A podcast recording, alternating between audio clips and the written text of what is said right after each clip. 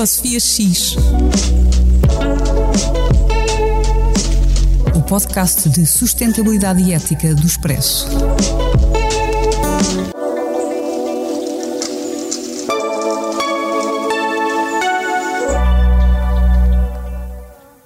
Ecosofia X, em parceria com a Sociedade Ponto Verde. Há 25 anos a promover a inovação e mudança de comportamentos para uma melhor reciclagem de resíduos de embalagens em Portugal. Descubra mais em pontoverde.pt.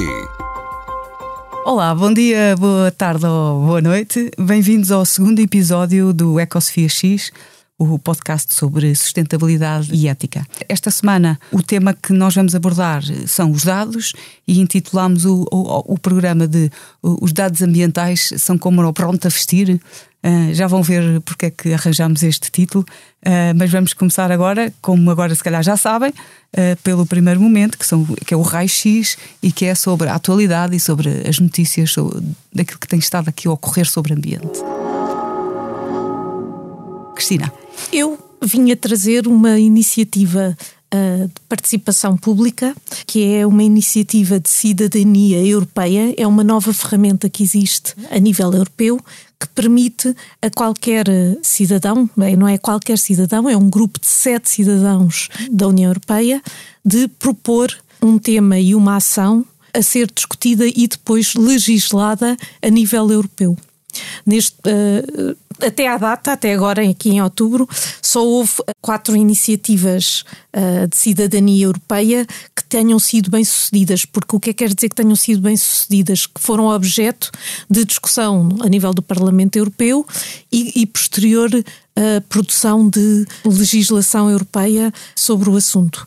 Isto exige que essas sete pessoas façam uma proposta de uma ação que seja mais adequadamente bem tratada a nível europeu e que consigam mais de um milhão de assinaturas de cidadãos europeus para poder eh, depois isso ser levado à discussão pelos políticos. Isto é um, um, processo que demora algum tempo, uma iniciativa para se registar e ser eh, sujeita a este processo de recolha de assinaturas demora pelo menos seis meses pela, para que a Comissão Europeia venha a, a registar isso como uma iniciativa a ser posteriormente considerada e depois tem pelo menos tem um ano no máximo, para depois, após a registarem as, essa iniciativa, recolherem o tal milhão de assinaturas. Portanto, ah, é algo uh, uh, complexo. Um milhão, um milhão é muita gente. É muita gente, mas a nível europeu é pouca. Sim.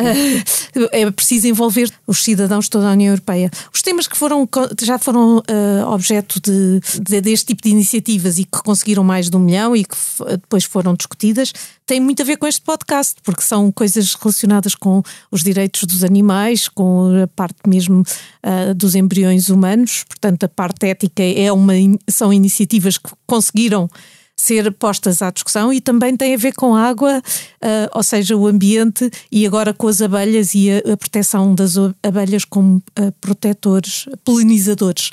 E agora uh, começou o processo de recolha de, de, de, assinaturas de uma campanha que a nós portugueses nos devia dizer muito.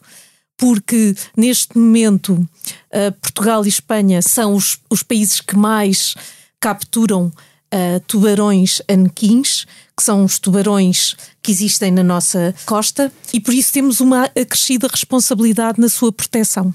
O que esta petição faz é a pedir a, a, proibição, ou seja, o fim da remoção e do comércio das barbatanas de tubarão na Europa.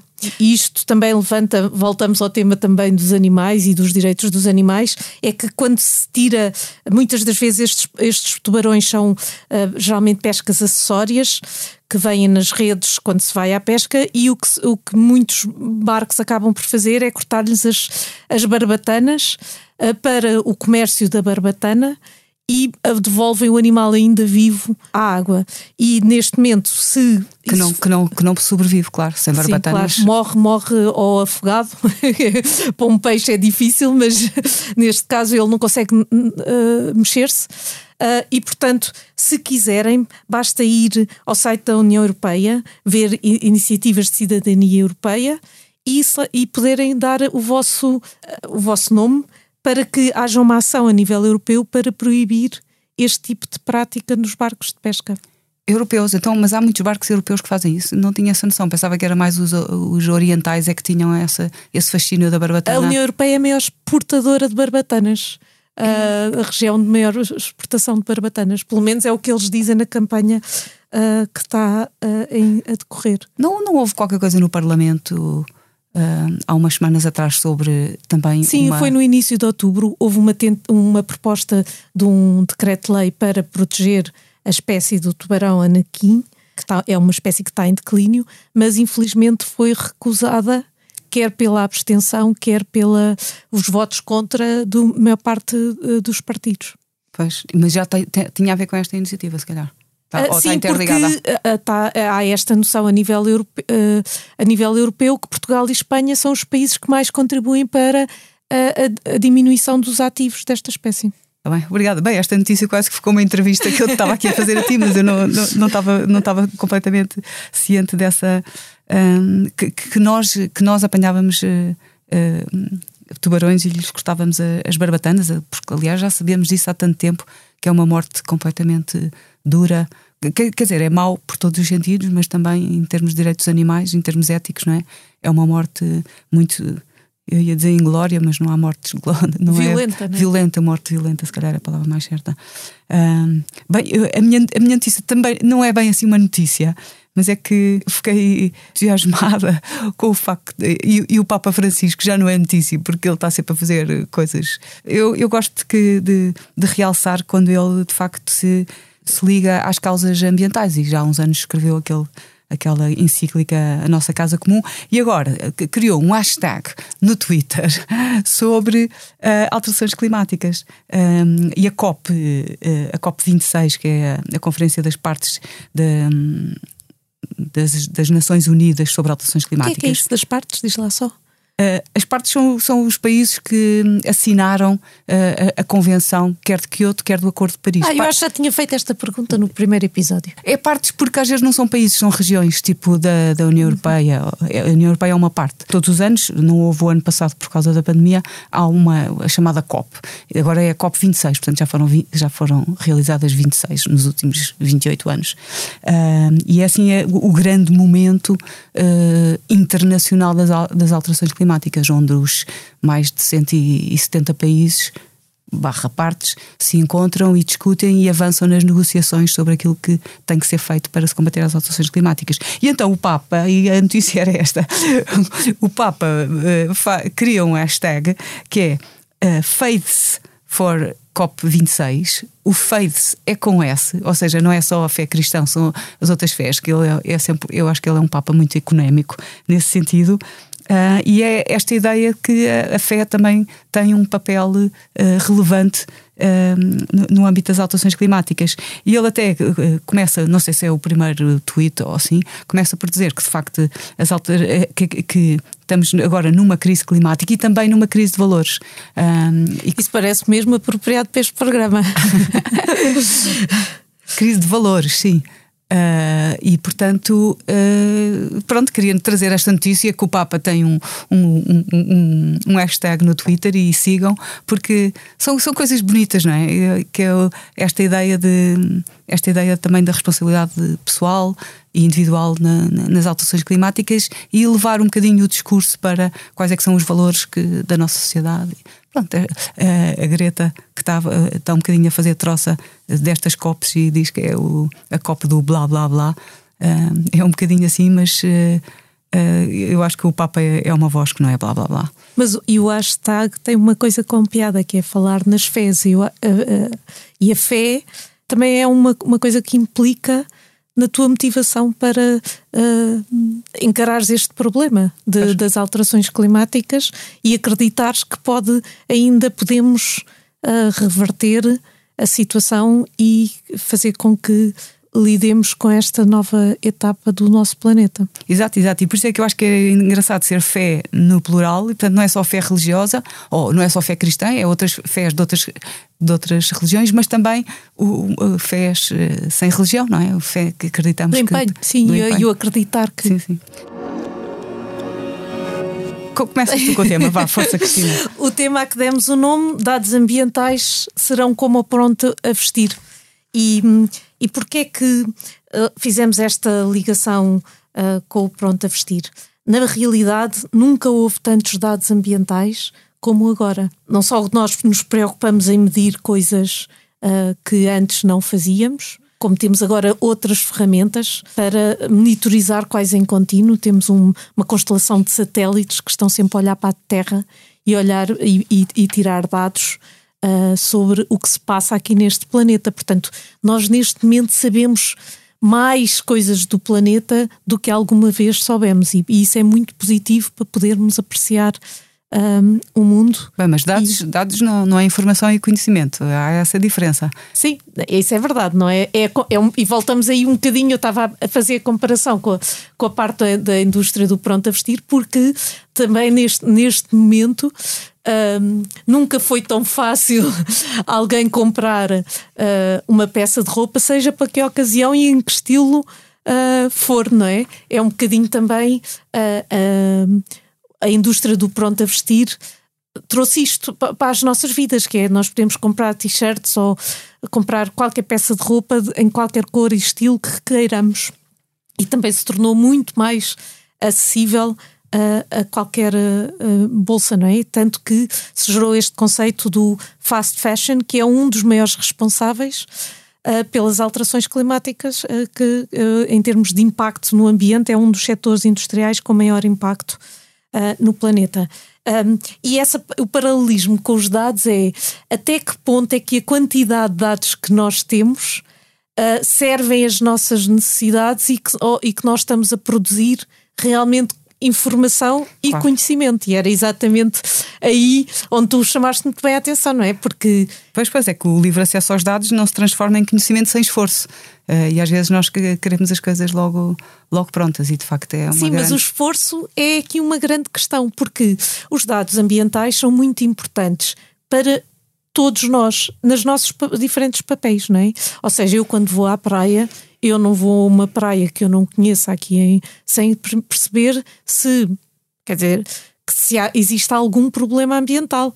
Um, porque, sim, hoje, hoje em dia já... Sim, a não ser que eu saiba logo à partida que não há ali grande qualquer tipo de pressão, mas não vou para uma praia, por exemplo, urbana, sem perceber se a, a qualidade da água é boa ou, ou má.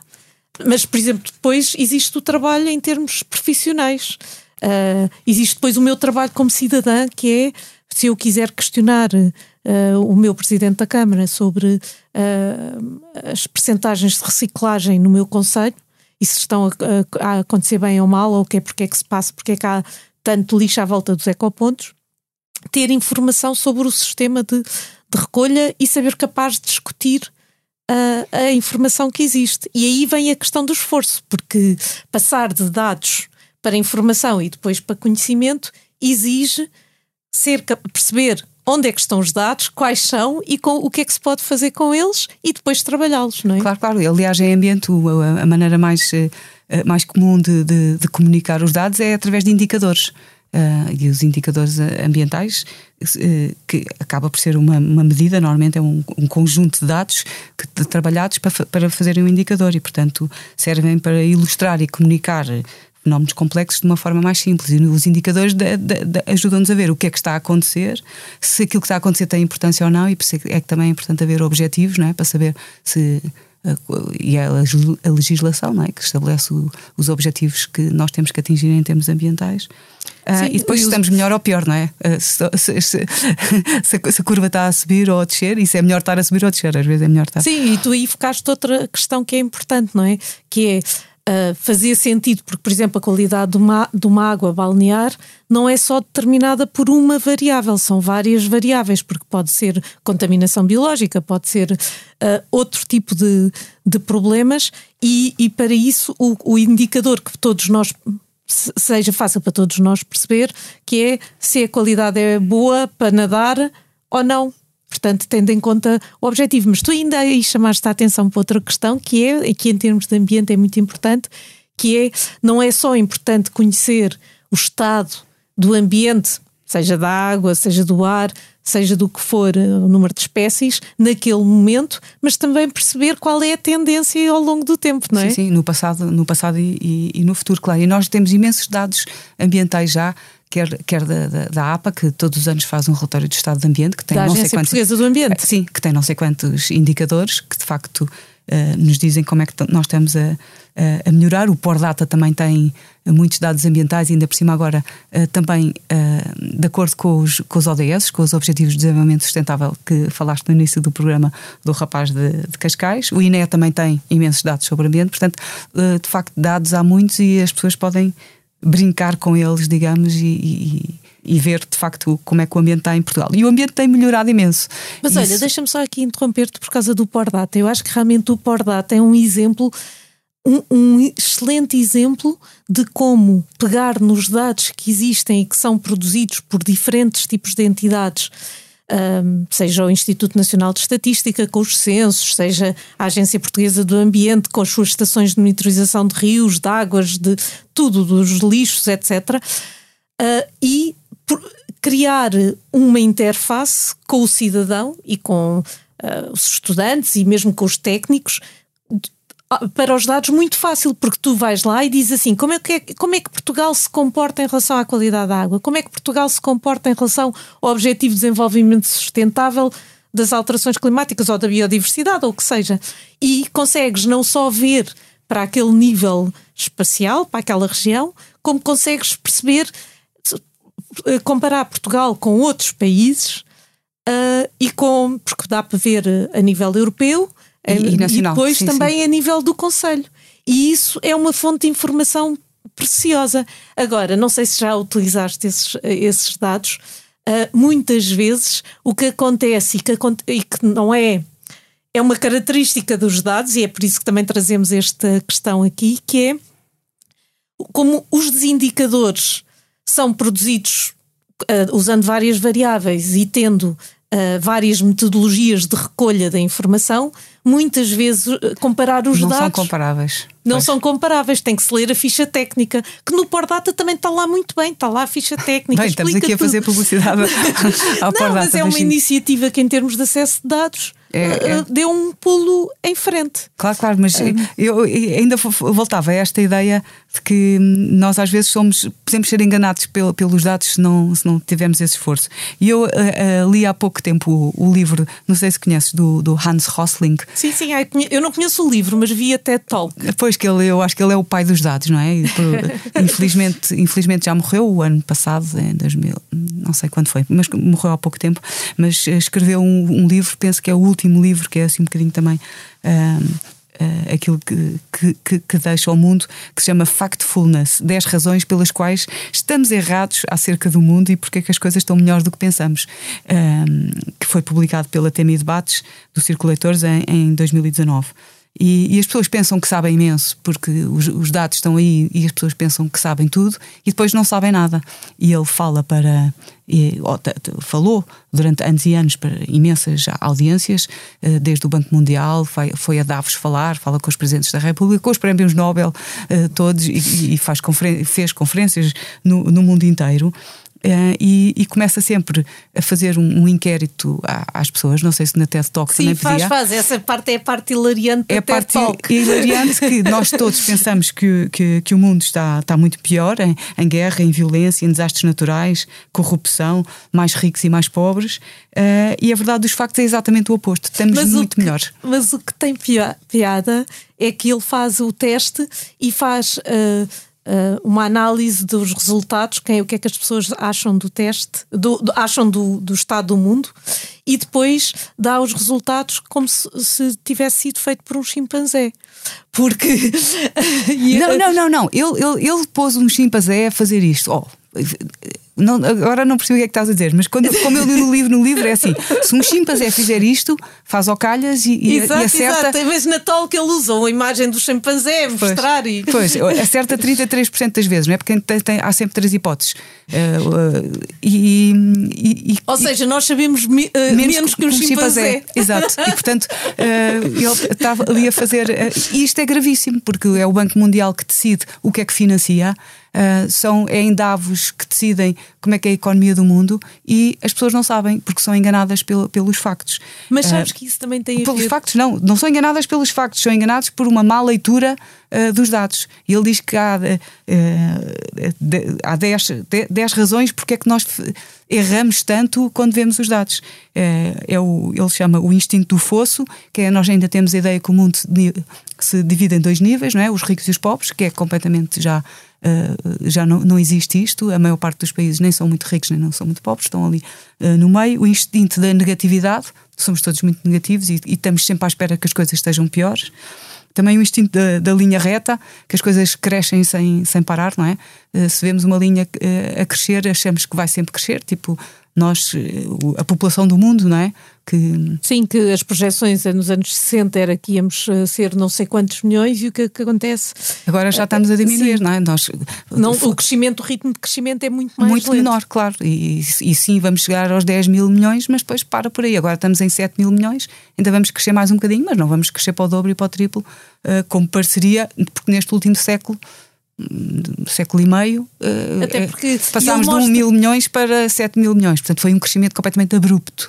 Mas agora vai, vai diminuir, mas nós achamos que não, que vai continuar sempre. Mas ele mostra esse, essa ideia muito bem com os gráficos nessa TED Talk, porque ele tem uma ferramenta de visualização e voltamos à questão de como é que os dados são apresentados, que tem muito impacto, eh, de exatamente mostrar que um, vai variando uh, com a, as regiões do mundo, mas que no fundo este grande aumento foi a saída da pobreza dos países da Ásia. Sim. E, claro. Mas o que acontece é que quando um país sai, da, sai dos níveis de pobreza muito, muito extremos, uma das coisas que acontece é as mulheres passam a ter níveis de educação mais elevados, há mais também mais uh, condições de saúde para os bebés e, e, e o número de filhos que têm diminui bastante e por isso é, é, um dos fatores que leva a com que nós não vamos ser os tais uh, 20 ou 30 sim, milho sim, sim, bilhões uh, no futuro. Sim, porque... sim, e na pobreza também há aquele dado que uh, aquela ideia de que as, as, pessoas vivem com um dólar por dia. Quando passado um ano as pessoas vivem com dois dólares por dia, ainda é muito pouco, mas é o dobro.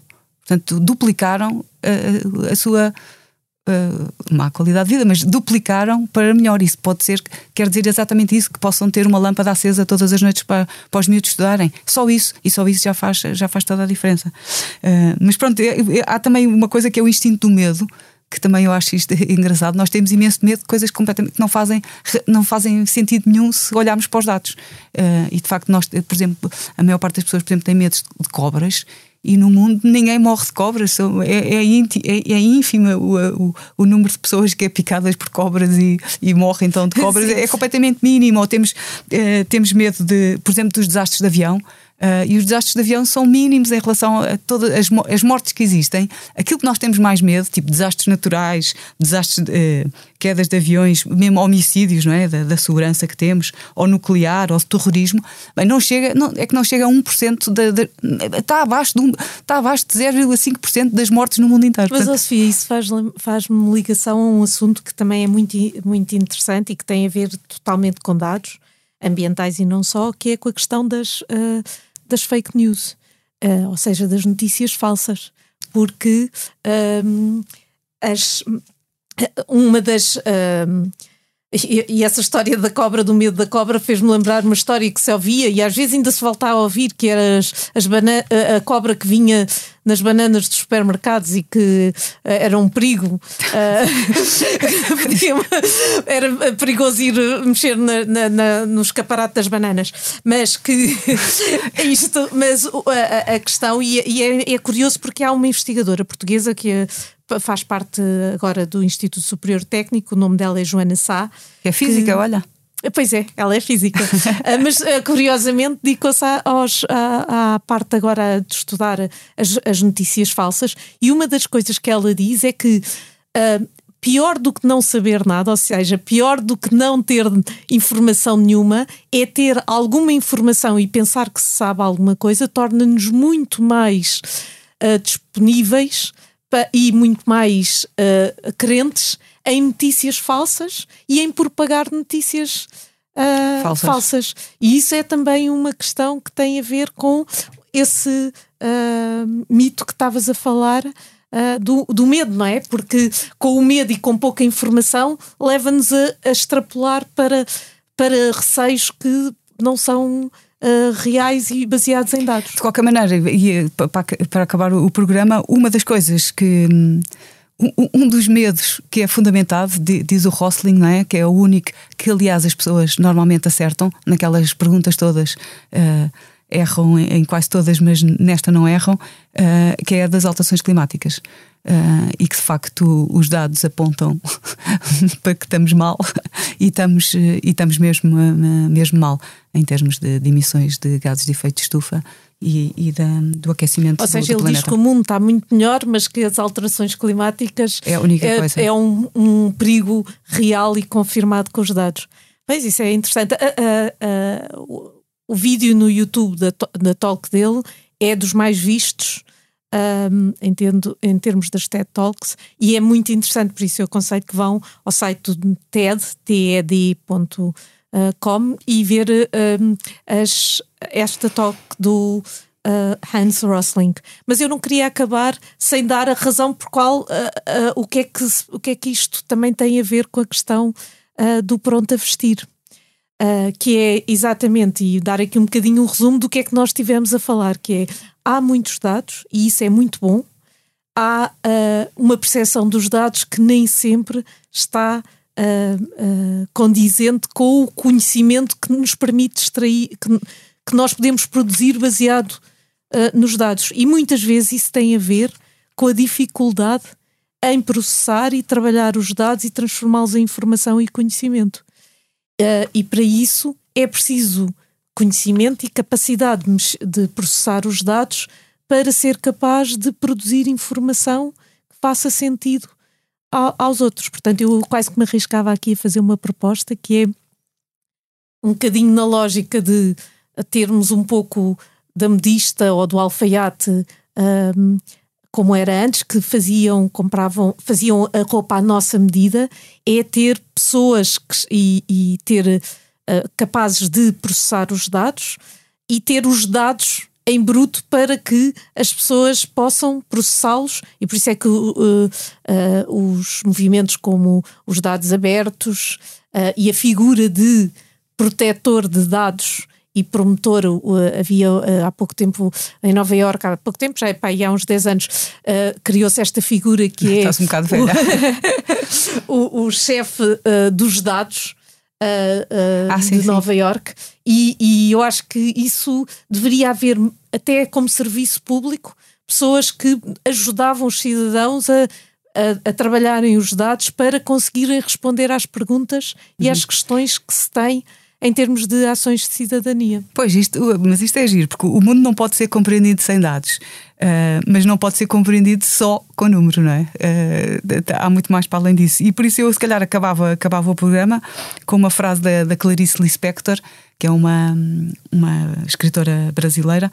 Uh, que eu não sei se é foi o centenário o ano passado ou este ano. do, do seu nascimento, e que ela diz assim: os factos são sonoros, mas o que importa são os silêncios que estão por detrás deles. É, isso é muito poético. É uma frase bonita para, para, para acabarmos o, o, tema de hoje e passávamos eh, então já às sugestões de, desta, desta semana. Sim. As sugestões são coisas, são ideias que nos possam uh, tocar e fazer eh, alguma. ter fruição do mundo, e essa frase poética é, é, é muito bonita. Uh, em termos de, de sugestões, uh, uma vez que já estamos quase no fim do mês de outubro, eu uh, queria chamar a atenção que esta é uma altura muito boa para ir dar passeios na natureza, porque já não é muito calor, apesar de termos tido uns dias quentes, e mas um, é, permite ir passear para. Um, qualquer local ao ar livre e apreciar o facto de que estarmos aqui na beirinha da Europa, que nos torna aqui um, um poiso e uma autoestrada para as rotas migratórias dos, das, aves. Uhum. E, e por isso nós temos aqui uma hipótese de facilmente podermos uh, ir seja nos estuários dos, dos, dos, rios que banham as nossas grandes cidades, que seja uh, mesmo no campo ou mesmo nas cidades, poder observar a, a diversidade uh, das espécies que existem. E nem a propósito vai haver um festival no Centro Cultural de Belém, que é o Big Bang, que um, tem uma, uma, uma, instalação de um artista uh, belga, que acho que é, o nome dele é Serge Verstock, que tem uh, uma uma instalação sobre os pássaros que vão para norte, ou seja, agora em outubro nós estamos nos pássaros que vêm para sul, a ver, uh, uh, que vão para sul, e esta é, um, é uma instalação sonora de, dos pássaros que, que vão para norte. Se quiserem, é dia 22 de outubro e dia 23 e, vi, e dia 23 e faz parte do festival Big Bang. Basta ir ao, ao site do, do Centro Cultural de Belém para poderem lá ir ver. E já agora ainda dou mais uma sugestão sobre aves, que é um assunto que a mim uh, me fascina, que é que vocês agora em qualquer sítio numa cidade, não sei se já reparaste, mas há aqueles bandos de periquitos, chamam-se periquitos de colar, que gritam, são verdes, são os papagaios, era uma coisa que não era normal há 20, 30 anos atrás. Ou seja, raramente se via, não se viam esses pássaros, são pássaros que vêm da Ásia e da África, e que, mas que agora estão estão, existem em todas as cidades. E a Sociedade Portuguesa para os Estudos das Aves uh, vai fazer uma iniciativa durante o mês de novembro, que vocês podem participar, que é uh, a partir das quatro e meia de qualquer dia de, da semana, vocês identificarem e registarem no site da, da, desta Sociedade Portuguesa de Estudos das Aves, SPEA, vi, é? SPEA sim, uh, se viram ou não uh, os periquitos de colar, uh, porque eles estão a querer mapear o número Uh, e a quantidade e onde é que estes pássaros. Ah, isto é muito giro, é a ciência cidadã. Os, os, cientistas, os cidadãos a fazerem ciência também tem a ver com a, com a, com a, feira um, que falei no, no, no, no início. Um, e um, e, e, a sugestão. no início, não, falaste no primeiro episódio. Exato. pois, agora fiquei, fiquei a pensar, e, e, já falei disto há tanto tempo. Um, e, e, a, e, a, minha sugestão Uh, e, a, e, a, e, a, minha sugestão para, esta semana é muito mais boring. É como vai começar, já falei, não é? E, e, como já disse, vocês podem pensar que eu sou fanática das alterações climáticas, e de facto sou. É que vai de facto começar a COP daqui a 10 dias, não é? Uh, a 30 de, de, outubro vai começar a, a COP 26, que é a tal grande conferência das Nações Unidas para as alterações climáticas.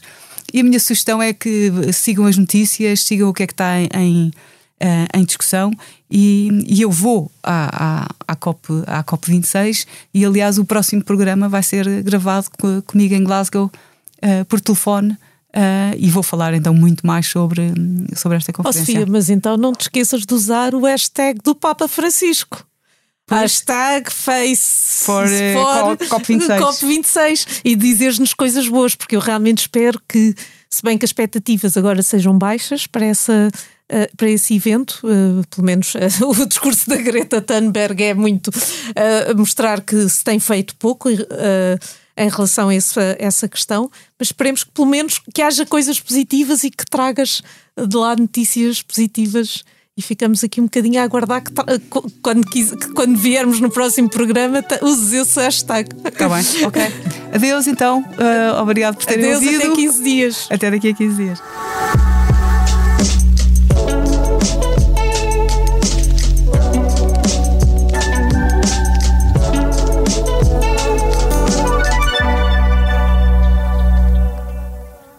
Ecosofia X, em parceria com a Sociedade Ponto Verde. Há 25 anos a promover a inovação e mudança de comportamentos para uma melhor reciclagem de resíduos de embalagens em Portugal. Descubra mais em pontoverde.pt.